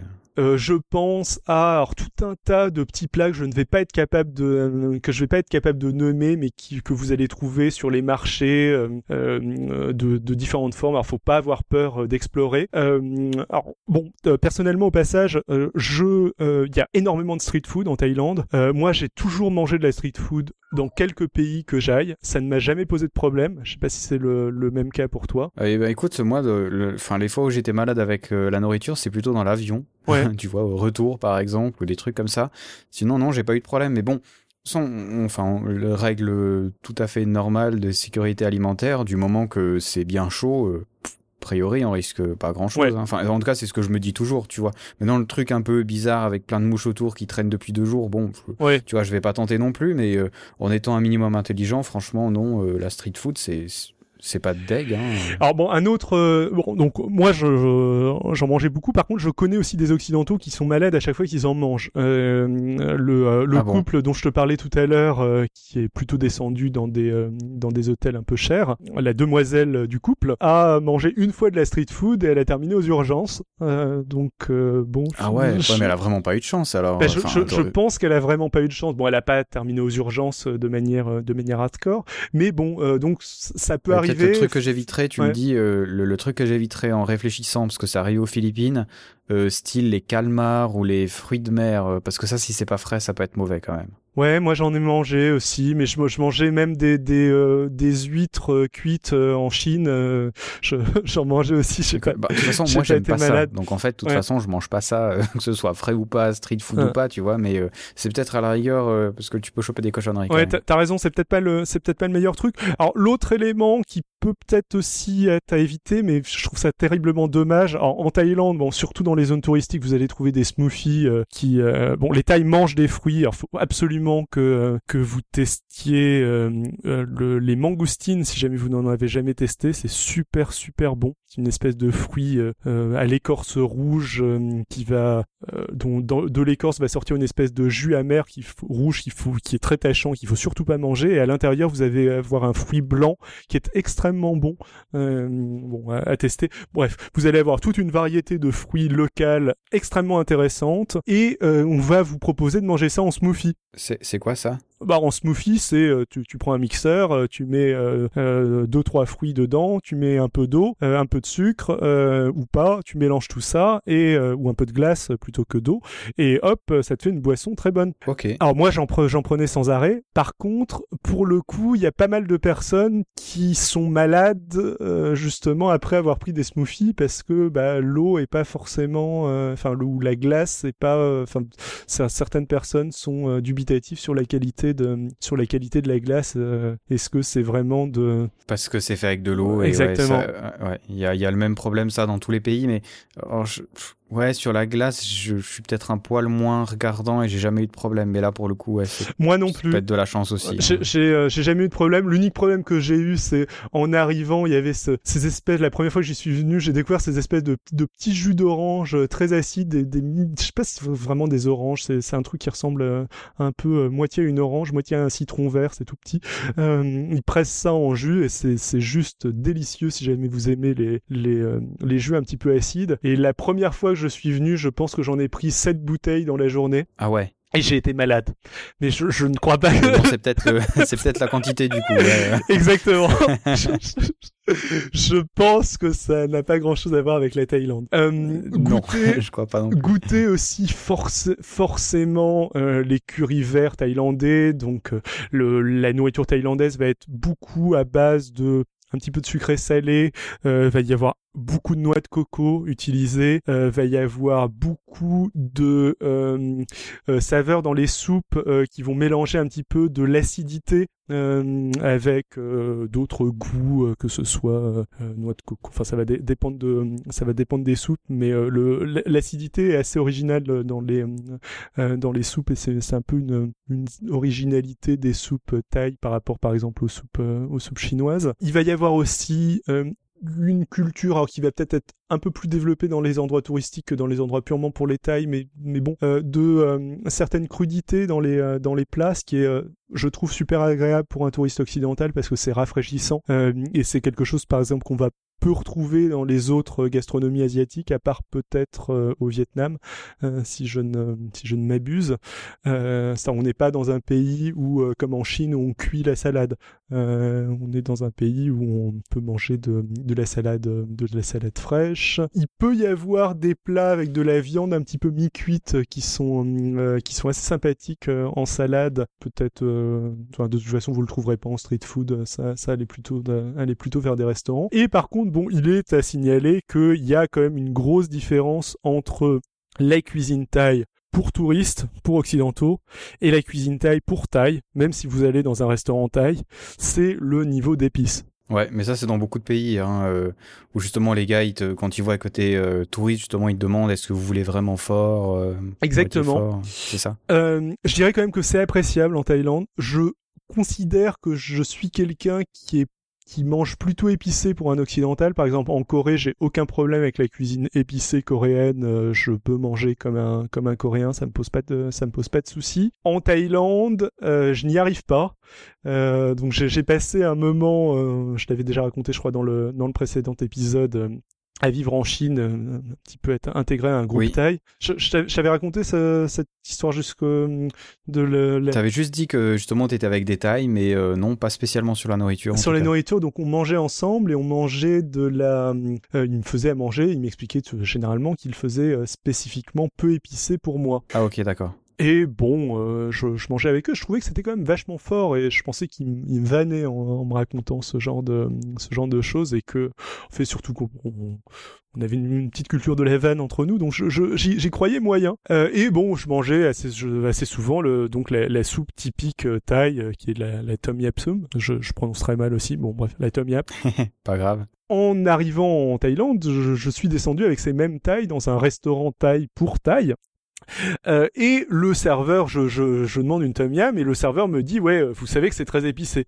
Je fais ok, il y a pas de souci, euh, j'en ai déjà pris plein, il euh, y a pas de problème. Il m'amène la soupe, j'ai pris une cuillère de la soupe, je n'ai pas pu en prendre une autre cuillère et je n'ai pas senti ma nourriture pendant la totalité du repas, alors que habituellement je prends des niveaux d'épices euh, véritablement assez élevés. Il y a peu, genre le, la, nourriture du Sichuan en, en, Chine me fait pas tellement peur non plus, euh, y a aussi quelque chose d'assez épicé. Cuisine indienne, je connais pas, mais je, je, généralement j'ai assez peu peur des épices. Mais le la vraie cuisine thaï vraiment épicée est assez, euh, enfin assez hardcore. Et puis ils épicent tout, euh, genre euh, le, vous allez pouvoir acheter de, des fruits en street food. Et généralement, les, les Thaïs consomment le, les, les fruits avec du piment. Oh, c'est original. Vous avez une petite, une petite besace, un petit sachet euh, de, de piment mélangé avec, je pense, un peu de sucre, peut-être un peu de sel, et vous trempez votre fruit là-dedans. Et bon, ça pour le coup, je trouve ça assez, assez sympathique, mais c'est, c'est assez, c'est assez spécial. voilà. Euh, ce genre de choses. Qu'avais-je d'autre à dire sur la nourriture? Ah ben tu, tu nous as pas parlé de vin ni de bière, c'est bizarre ça, c'est étrange. Alors pas de vin, euh, je pense pas qu'ils vendent du tout euh, du vin en dehors de, des moules luxueux en, en Thaïlande. Euh, niveau bière, je ne suis pas très bière, mais je pense qu'ils vendent des bières qui sont comme la plupart des bières asiatiques, c'est-à-dire très légères, ce qui moi me correspond pas mal, vu que je ne suis pas un grand amateur de bière, mais ce qui je pense frustre un peu le, la plupart des, des occidentaux. Ouais. Et par contre, vous allez trouver dans tous les endroits un petit peu festifs beaucoup de cocktails qui vont être généralement servis au seau. Au seau Au seau. Tu, tu demandes un bucket de euh, Morito. ok, ah c'est sympa ça. tu, tu, tu, peux l'avoir servi dans un verre aussi, mais si jamais t'es en mode euh, plus euh, street cocktail, bon c'est généralement un truc fait pour être consommé à la paille et à plusieurs, donc c'est c'est aussi ah, oui, pour oui, ça. je pense, oui, bah, c'est c'est pas t'es es rarement en mode à moins d'être l'alcoolique du coin, en mode je, je, me prends mon bucket rien que pour moi et et je le bois et je le bois directement au seau. Euh, ouais, non, on va on va pas encourager à faire ça quand même. Euh, sympa. Donc euh, nourriture. Euh, alors moi pour j'ai dit que voilà point de vue touristique la Thaïlande, je trouvais que c'était généralement un mauvais exemple sur certaines choses, mais sur la nourriture, je crois qu'il y a pas photo. Hein. Tous ceux qui ont voyagé en Asie m'ont dit que la Thaïlande était le meilleur endroit pour avoir une nourriture variée et vraiment excellente, notamment le cas euh, de tous ceux qui avaient été en Thaïlande avant d'aller aux Philippines, qui m'ont tous dit oui, bon ben il y a quand même une différence énorme au point de vue nourriture. Euh, ouais, au point de vue raffinement, au point de vue variété, etc. Ouais, il y a une énorme variété, c'est clair. Et puis, ce qui est aussi sympa, alors autant, bon, moi je suis un grand adepte euh, de la street food thaï, de la street food thaï qui est très bonne euh, euh, et pas chère du tout. vous pouvez, enfin, en allant vraiment dans la street food pas chère et qui reste relativement pour occidental, vous pouvez manger pour 20 bahts. Euh, moi, j'avais trouvé des curries pour 20 bahts à Chiang Mai. Donc 20 bahts, c'est 50 centimes. Donc c'est euh, vraiment c'est vraiment que dalle. Bon, la plupart du temps, vous mangerez quand même pour beaucoup plus que ça, euh, même en même en street food. Mais ça, pour le coup, ça, ça peut ne, ne vraiment ne vraiment pas être pas être cher. Mais allez aussi profiter aussi donc de la fois où vous irez dans un mall pour descendre dans des restaurants un petit peu plus haut de gamme parce que pour le coup sans aller dans le restaurant hyper cher. Euh, vous allez pouvoir trouver par exemple dans les restaurants japonais euh, aux alentours de 20, 30, 40 euros, ce qui est euh, ce qui est très cher pour la Thaïlande, mais ce que vous pouvez mettre une fois. Vous allez pouvoir descendre dans des restaurants hyper luxueux vous allez pouvoir manger par exemple. Alors je sais pas si c'est du vrai de vrai, mais du, du bœuf de Kobe. Donc le bœuf de Kobe, c'est un bœuf justement japonais qui est censé être élevé à la bière et massé, et ce qui donne une viande extrêmement fondante enfin un truc qui vous coûterait euh, un bras euh, en France euh, ou voir que vous ne pourriez pas trouver en France, vous allez pouvoir en trouver des ersatz en Chine dans des restaurants assez luxueux qui vont qui vont être qui vont être très bons. Et ça vaut le coup aussi de tester des restaurants en mode un petit peu plus gastronomique en Thaïlande. Alors que vous trouverez parfois dans des malls, parfois pas dans des malls. par contre, je, je vais pas avoir d'adresse. Je, je c'est euh, retrouver certains des restaurants, mais j'ai aucune aucune idée du nom des restaurants ou de quelque chose qui ressemble à une adresse. Ok, ouais, enfin de toute façon, je pense euh, c'est trouvable. Hein, euh, sûrement, enfin on rappelle euh, sur Trap, sur TripAdvisor ou ce genre de choses, tu peux trouver pas mal de choses, surtout sur la Thaïlande où il y a quand même beaucoup de gens qui font. Exactement, ouais, il y a énormément de touristes. Hein, donc ça, ça vaut vraiment la peine. Hein, mais mais en Thaïlande, vous allez vous éclater niveau, euh, vous allez vous éclater niveau bouffe. Personnellement, c'est de très loin mon pays préféré niveau niveau bouffe. On m'a vendu Singapour comme étant encore mieux, euh, mais euh, mais c'est véritablement le paradis. Vous pouvez aussi un autre truc qui a testé au moins une fois, c'est donc pour le coup encore dans les malls et pas que, euh, c'est les food courts. Donc c'est euh, des des zones où vous allez avoir tout un tas de petits stands euh, qui vont chacun avoir leur spécialité et qui vont partager un espace commun où vous allez pouvoir manger. Ce qui est super pratique en fait parce que ça vous permet d'aller avec vos potes au restaurant. Il y, en, a un qui a envie de bouffer indien, l'autre qui a envie de bouffer de une spécialité du curry vert, le, le troisième qui veut manger quelque chose de complètement autre, qui a envie d'une pizza et vous allez pouvoir bouffer tous ensemble dans des euh, petits stands qui vont généralement être assez bons parce que entre autres spécialisés. et pas très cher en plus. Et hein. pas très cher. ouais, la, la première fois qu'on avait vu ça, c'était aux États-Unis avec les parents, euh, justement dans les malls, et on avait adoré ça. Quoi. C'est c'est tellement génial. Je, je, je suis pas forcément pour les immenses centres commerciaux, mais si je pouvais avoir ça à Berne, j'adorerais c'est tellement génial de pouvoir choisir ce que tu veux et euh, ouais, c'est top. J'adore ça. Il y a pas de, si jamais vous cherchez un food court, il n'y a pas de règle absolue, mais il faut savoir que généralement c'est plutôt dans les étages les plus hauts des malls que vous le que vous le retrouverez c'est généralement bien indiqué hein, quand même. Eh, pas pas tant ah que ça. Ah Moi, j'ai galéré hein, pour euh, pour ah en trouver de temps en temps. Alors, faut faut pas aller jusqu'à l'étage en Thaïlande, faut pas aller jusqu'à l'étage ciné, mais généralement c'est l'étage avant l'étage ciné où vous trouverez le mall. C'est ce que j'allais dire. Euh, c'est exactement la même chose aux Philippines. Je crois que c'est d'ailleurs en en me baladant parce que alors c'est assez rigolo, je le savais pas, euh, mais t'as pas mal de rues où tu peux aller euh, en Street View sur Google Street View hein, uh-huh. en, à Bangkok. Donc c'était rigolo et j'ai vu d'ailleurs que la, la société, euh, le, la grande chaîne qui sont les Robinson, Robinsons qui uh-huh. a aux Philippines sont les mêmes en Thaïlande. Uh-huh. Donc euh, voilà pour dire que c'est la même chose. Et ouais c'est sympa. D'ailleurs euh, les panneaux c'est marqué en quelle langue c'est facile à s'orienter en Thaïlande Alors c'est marqué en thaï et c'est marqué en translittération du thaï en, en j'allais dire en romanji en, en langage caractère latin. Ouais, ok. Donc tu peux t'en sortir quand même si t'as une idée du nom. T'as euh. grosso modo, enfin le la langue est le taille, mais t'as grosso modo de l'anglais un peu partout. Euh, le leur système de rue est un petit peu compliqué, c'est-à-dire qu'en gros t'as des artères principales et après tu vas avoir ce qu'ils appellent des seuils qui sont numérotés, qui sont les perpendiculaires à l'artère principale. Ok. Euh, et c'est c'est à partir de ça euh, que tu euh, que, tu que tu t'orientes essentiellement. Donc tu vas, enfin Sri Ayutthaya Soy 22, ça veut dire que c'est le une perpendicule la perpendiculaire 22 à la l'artère Sri Ayutthaya qui traverse Bangkok de part en part quoi par exemple. Ouais, donc sympa quand même. Euh. Enfin, c'est possible, quoi. On se, on se retrouve. Enfin, c'est pas le, c'est pas forcément le truc le auquel on est habitué, on est, auquel nous on est habitué, mais je dirais que c'est plus simple sans doute de s'y retrouver qu'au Japon niveau type d'indication. Et surtout c'est beaucoup beaucoup beaucoup plus euh, enfin c'est euh, c'est très anglophone finalement. Enfin vu que c'est un pays hyper touristique ils traduisent énormément de choses en anglais. Bon sympa alors voilà on a beaucoup parlé de, de Bangkok et du reste, quelque chose à dire encore euh, qui te vient à l'esprit comme ça? Attends, j'avais rajouté une dernière petite chose. C'est euh, le Bangpa Inn euh, Summer Palace qui est aussi assez sympa à, visiter. Je pense que j'en avais pas encore parlé. Non, t'en as pas parlé. Et j'ai pas non plus parlé d'un autre palace. Donc le, si jamais vous en avez ras-le-bol des temples, ce qui est assez sympa, c'est de d'aller visiter des des endroits où vous allez avoir une architecture un petit peu plus différente.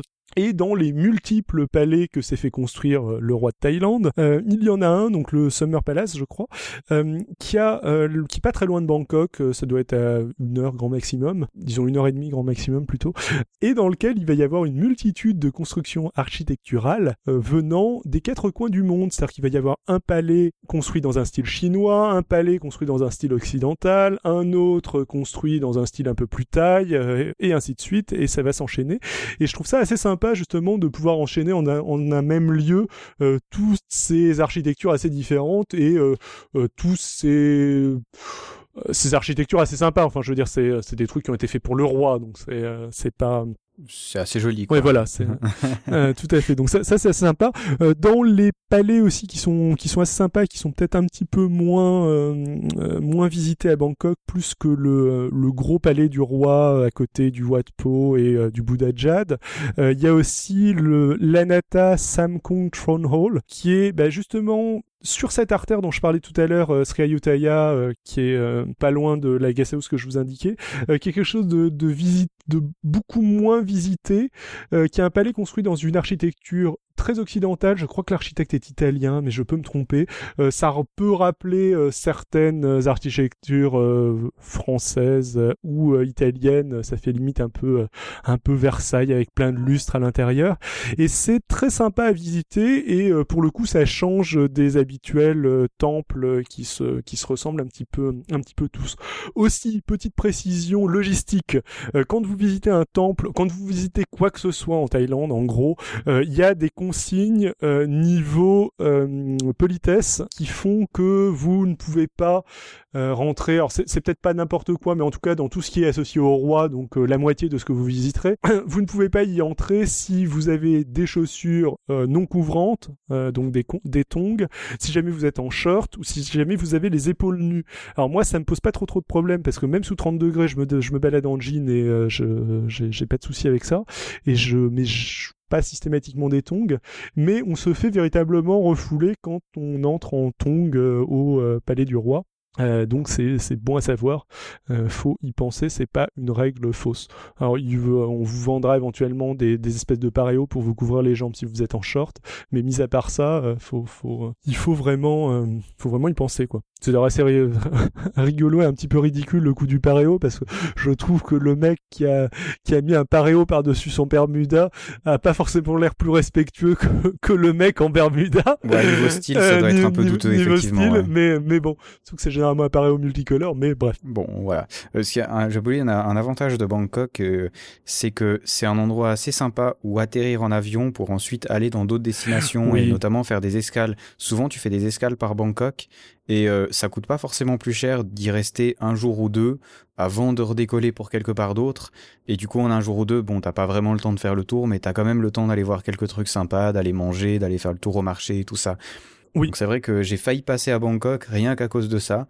Et en plus de ça, c'est vraiment pas cher euh, ni d'y loger ni d'y manger comme on a vu. Donc c'est une escale qui te coûte quasiment rien et qui te brise un peu euh, souvent le un vol vraiment très long quoi. Ouais, c'est une excellente base opératoire en fait pour aller visiter le Vietnam, le Cambodge, euh, éventuellement le Laos. Moi j'aime j'aime beaucoup le Laos, euh, le euh, tout ce genre de tout ce genre de tous ces pays euh, voisins. Et c'est un pays qui a un système médical euh, assez effectif aussi, si jamais vous arrive des problèmes. On n'espère pas. Alors euh, bon voilà, j'espère qu'on a été qu'on a été assez complet sur la Thaïlande. On reparlera de la Thaïlande. J'aimerais bien parler de la Thaïlande du Nord justement, qui est assez intéressant et j'ai eu justement des échos vraiment très très bons pour le coup pour les voyageurs sur la Thaïlande du Nord, où c'est peut-être un poil plus difficile d'y aller, mais c'est entièrement faisable et où pour le coup on s'éloigne un peu de la grosse masse touristique ça va se trouver euh, un jour quelque part sur Voyagecast.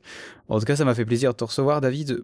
Peut-être euh, petit rappel pour ceux qui n'étaient pas là la dernière fois. On te retrouve où? Euh, Alors, on me retrouve sur tout un tas de podcasts, donc Podcast Science entre autres, un petit podcast ciné qui s'appelle Spoiler Alert. on me retrouve aussi sur un podcast qui parle de vie artificielle qui s'appelle Vie artificielle. Tiens, tiens. et un bien trouvé. ouais. et un podcast qui parle un petit peu de tout, d'histoire qui est, qui est, sympathique, euh, qui s'appelle 12 minutes 2, et vous pouvez retrouver tout ça sur euh, www.xilrian.net, euh, où vous aurez les références de tous ces podcasts. Voilà. Exactement. Et je vous encourage vraiment à écouter Podcast Science parce que c'est un podcast vraiment très très bon, même si on pleure le départ d'Alan. Oui, tout à fait. Euh, Mais il est pas vraiment, il est pas vraiment parti. Alan. Ouais, on voit le coup. De toute façon, il va faire un coup d'état d'ici quelques mois et puis reprendre la barre. et puis euh, aussi, euh, ben parler de spoiler alerte. J'adore le cinéma et franchement, c'est vraiment sympa. Vous avez des analyses vraiment sympathiques. Ben, merci beaucoup. Et ben, on se dit à la prochaine, Xi. À la prochaine. Et puis, euh, ben, j'espère euh, que tu n'es pas mort de froid pendant le podcast. non, non, ça va aller. Allez, ciao, ciao. Remémore-toi ce qui t'a jadis été enseigné. Quiconque détient un pouvoir a peur de le perdre. Ça vaut pour les Jedi. Les Jedi sont au service du bien. Le bien est une question de point de vue, Anakin. Les Sith et les Jedi sont similaires, ils se ressemblent quasiment en tout point. Y compris dans leur quête d'un plus grand pouvoir. Les Sith cultivent la passion de la force, rien d'autre. Et ils sont tournés entièrement vers eux-mêmes. Ah oui, parce que les Jedi sont différents. Et merci Axil d'avoir pris du temps entre deux enregistrements de ses propres podcasts pour venir sur Voyage C'était un vrai plaisir de le recevoir et de discuter avec lui. C'est vraiment un mec hyper intéressant et j'adore parler avec lui. C'est vraiment un grand privilège. Et il a d'ailleurs euh, noté, on a oublié d'en parler euh, pendant le podcast, on n'a pas parlé d'Abox Thai, ce qui est bien évidemment une spécialité de la Thaïlande il y a quelques endroits où vous pouvez vous entraîner à Bangkok, notamment un endroit dont il parle du côté de Khao San Road. Il y en a beaucoup. Faites quand même attention éventuellement à la sécurité, je pense, à pas vous faire trop mal. Mais en tout cas, il dit que c'est vraiment donné de s'entraîner en Thaïlande plutôt que de le faire en France. Ça peut être sympa pour faire une petite euh, initiation. Je vous avoue pas être trop fan et pas avoir trop envie de me faire taper dessus. Mais bon, après tout, ça peut vous intéresser. Pour ce qui est des films du podcast, eh bien vous aurez certainement reconnu euh, ce passage de la plage du film The Beach avec euh, DiCaprio que je vous ai déjà présenté dans un autre podcast. C'était, je crois, le premier voyage casse qui est sorti.